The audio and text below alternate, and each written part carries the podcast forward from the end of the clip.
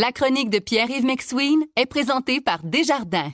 Quels que soient vos objectifs, nos conseillers sont là pour vous accompagner tout au long de votre parcours financier. C'est 23. Voici la chronique économique de Pierre-Yves McSween.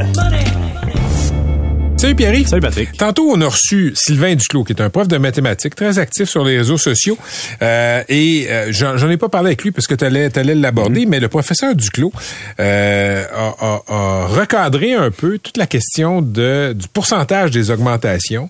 Il parle, euh, lui, il dit, écoutez, c'est un peu plus compliqué que ce qui nous est présenté par notre syndicat, par certains médias. Puis toi, euh, tu, tu vas- nous mettre un peu de contexte sur, euh, disons, euh, le côté des intérêts composés. Mais oui, parce qu'il nous dit d'un côté, lui, les intérêts composés, c'est pas comme quand on vous dit des augmentations additionnées, c'est de l'intérêt sur l'intérêt. Donc, on écoute l'extrait.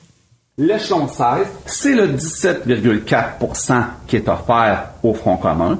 Ben, lorsqu'on le compose, 6% 2,8% et toutes les augmentations subséquentes, ça donne 18,57% Mais on n'en a jamais parlé. C'est une donnée qui est plus fiable. Si on l'avait utilisée tout le long, on aurait pu l'utiliser aujourd'hui. On en a jamais parlé, mais la semaine précédente, avec Paul Arcan, voici ma chronique. On dit qu'on a offert à tout le monde 17,4% sur 5 ans, nominal. On additionne chacune des années. Mais moi, si j'étais le gouvernement, je dirais, hey, on a offert de façon composée, hein, comme de l'effet composé, 18,6% Donc, Pierre-Yves. On je- est d'accord. Je, le précise. Le professeur Duclos euh, lançait des flèches, disons, Oui. euh, à son syndicat. Il a visé certains médias pour certaines manchettes. Mais euh, là-dedans, on en parlait hors d'onde, tout le monde a un peu raison. En fait, c'est que quand- il y a plusieurs points. Un, je suis 100% d'accord avec ce qu'il a dit. Tout ce qu'il a dit est factuellement vrai mathématiquement. Maintenant, il y a des concepts qui sous-entendent là-dedans qu'on va expliquer. Un, le concept des rendements composés, comme on vient de voir. Tout au long de la négociation, le gouvernement, les syndicats ont présenté les augmentations en pourcentage additionné. C'est-à-dire qu'on prend la première année plus la deuxième plus la troisième. Et là, quand le syndicat vient pour présenter le tableau global à ses membres et que les médias reprennent le tableau, on présente aussi les intérêts composés. Donc, il dit, gardez, là, faut qu'on faut qu'on soit honnête. Si on parle d'une façon, on va pas parler d'une autre façon après, ça mélange les gens, puis on a de l'air des tu sais un peu Oui. de sous-évaluer notre augmentation et il a raison puis il, apporte un autre point important dans son argumentaire, c'est que l'inflation a un effet composé aussi. Mais le- quand on négocie avec le gouvernement, on parle pas de l'effet composé, on parle de l'effet annuel, tu sais. Là, bon, moi, je suis pas un spécialiste des chiffres, mais composé. Quand on dit l'intérêt composé, Ouais. 5% de 1000 pièces, c'est 50 pièces. Oui. OK, parfait. Tu as une augmentation donc de 5% sur ton 1000 pièces, tu es à 1050. Oui. Après ça, on calcule un autre 5% mais c'est pas sur 1000, c'est sur le 1050. T'es plus fort en maths que t'oses le dire. Dans le fond, c'est mieux vulgarisé que je l'aurais dit. T'as raison. C'est une augmentation sur une augmentation. C'est un peu comme à l'époque au Québec, on taxait la taxe de vente sur l'autre Oui, taxe de ben vente. oui. C'était un peu ça. C'est scandaleux. Et, et l'autre critique qui fait qui est très bonne, c'est qu'il dit, OK, là, on présente la moyenne la moyenne totale des 16 échelons. Fait qu'on va prendre tous les échelons, puis on va dire qu'elles ont la même force dans la négociation. Mais il dit, tu sais, la majorité des profs sont rendus au top de l'échelle. C'est vrai. Moi, j'ai été prof de cégep. À 31 ans, j'étais au top de l'échelle, Patrick, à cause de mon expérience puis de mes études. Donc, la majorité de ta carrière, ta passe au top de l'échelle. Donc, la grande proportion des gens qui ont une augmentation, c'est à 17,4. On peut pas dire que ça inclut aussi une augmentation des échelons. Ils l'ont déjà vécu. Puis les jeunes, on va le dire dans un syndicat, Patrick, les jeunes, dans le fond, financent les plus vieux. Parce que dans le fond, le gouvernement, ben, un peu comme chez Québec solidaire, on pourrait donner la même paye à tout le monde tout de suite qui enseigne. Va te le dire, là, en cinq ans, là, en enseignement, t'as pas mal atteint le paroxysme de la préparation de classe. OK. 5-6 ans. Mais Dans on- ton expérience au cégep. Exact, mais au secondaire aussi, à un moment donné, ton cours de maths, c'est le même. Mais tu peux t'améliorer bon, mais est-ce que tu mérites une fois et demie, une fois et trois quarts le salaire de ton équivalent qui fait la même chose? Dans le fond, au niveau syndical, on finance les plus vieux avec les plus jeunes dans la négociation. Je sais qu'il pas aimer en disant ça, mais c'est un peu ça. Et l'autre est intéressant, c'est justement le concept de durée de l'échantillon. Il nous dit, tu sais, les retraités, là, Ouais. eux, ils ont l'augmentation, ou les quasi-retraités, ils ont les augmentations sur le top de l'échelle. Donc, ils n'auront pas 23% compound, eux autres, ils vont avoir 17,4 ou 18,6 si tu tiens compte d'intérêt composé. Mais c'est vrai que le syndicat a présenté un tableau avec une colonne dans une colonne verte foncée avec une moyenne en bas, mais qui veut rien dire. Estimes-tu que le syndicat a, a joué franc jeu en présentant ces chiffres-là? tous les chiffres qui sont... Oui, parce que c'est vraiment une moyenne. Mais là, ils, ont, ils auraient pu mettre une ligne en dessous, pour être plus clair, moyenne pondérée, puis ils auraient pu dire colonne de négociation. Mais moi, je ne trouve pas que le syndicat a erré ici. On a dit vraiment, c'est tout à fait mathématiquement vrai. Mais on ne, on ne donne pas toutes les données et surtout, les membres ne sont pas tous des profs de maths ou des comptables ou des gens de finance et les journalistes non plus. Donc, quand tu mets un chiffre en bas, moyenne de 23,45% ben c'est sûr que les gens parlent. Et je comprends le prof d'être fâché. Mais moi, s'ils disent non à l'offre, je vais leur dire que dans le privé, euh, il y a du monde qui ont zéro hein, cette année. Puis il y a du monde qui ont un, puis 2% Je comprends qu'il y a un rattrapage, mais quand tu as une offre de même, tu vas avoir de la misère à te faire aimer. Vous écoutez La Chronique économique avec Pierre-Yves McSween.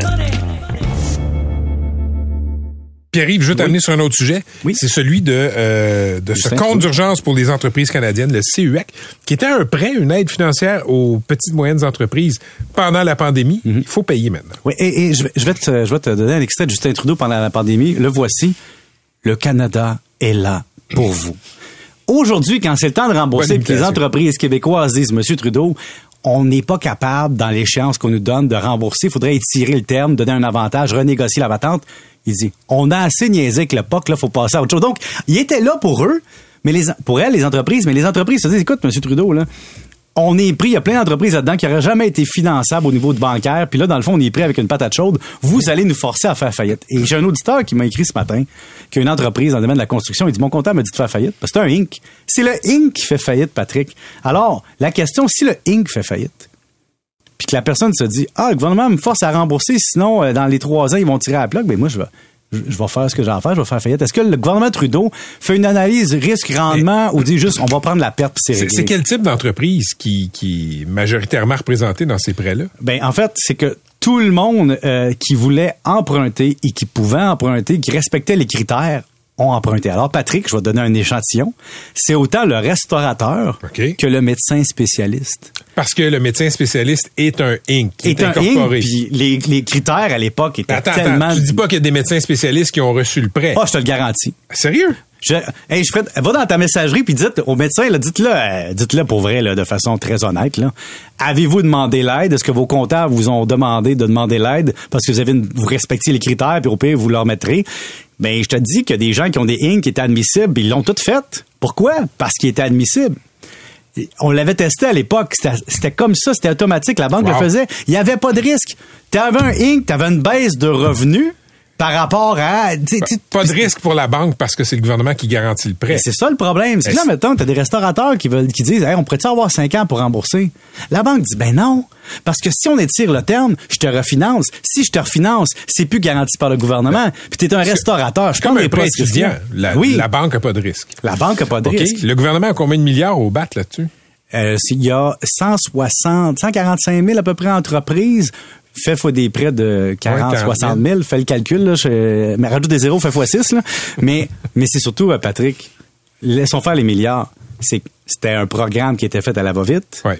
Puis on n'a pas pensé que le remboursement, ben si tu si t'avais pas prêté à ces entreprises-là dans des conditions régulières, ben après la COVID, après les fermetures, après la pénurie de main d'œuvre, après l'inflation, après la hausse des taux d'intérêt, la hausse des loyers, ces entreprises-là sont encore plus dans le trouble qu'avant.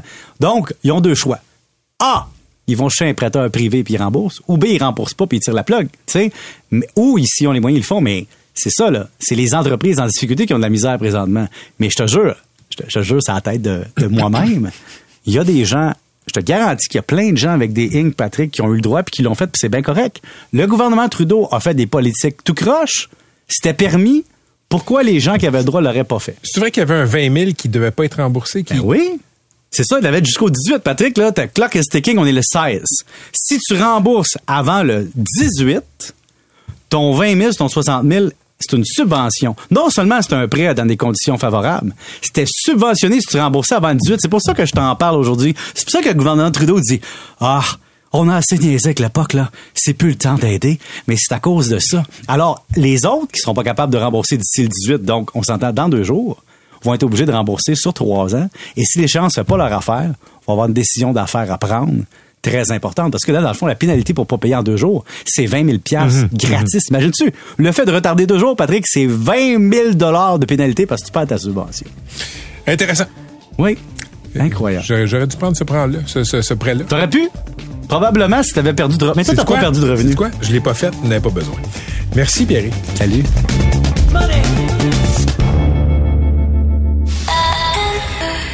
C'est 23.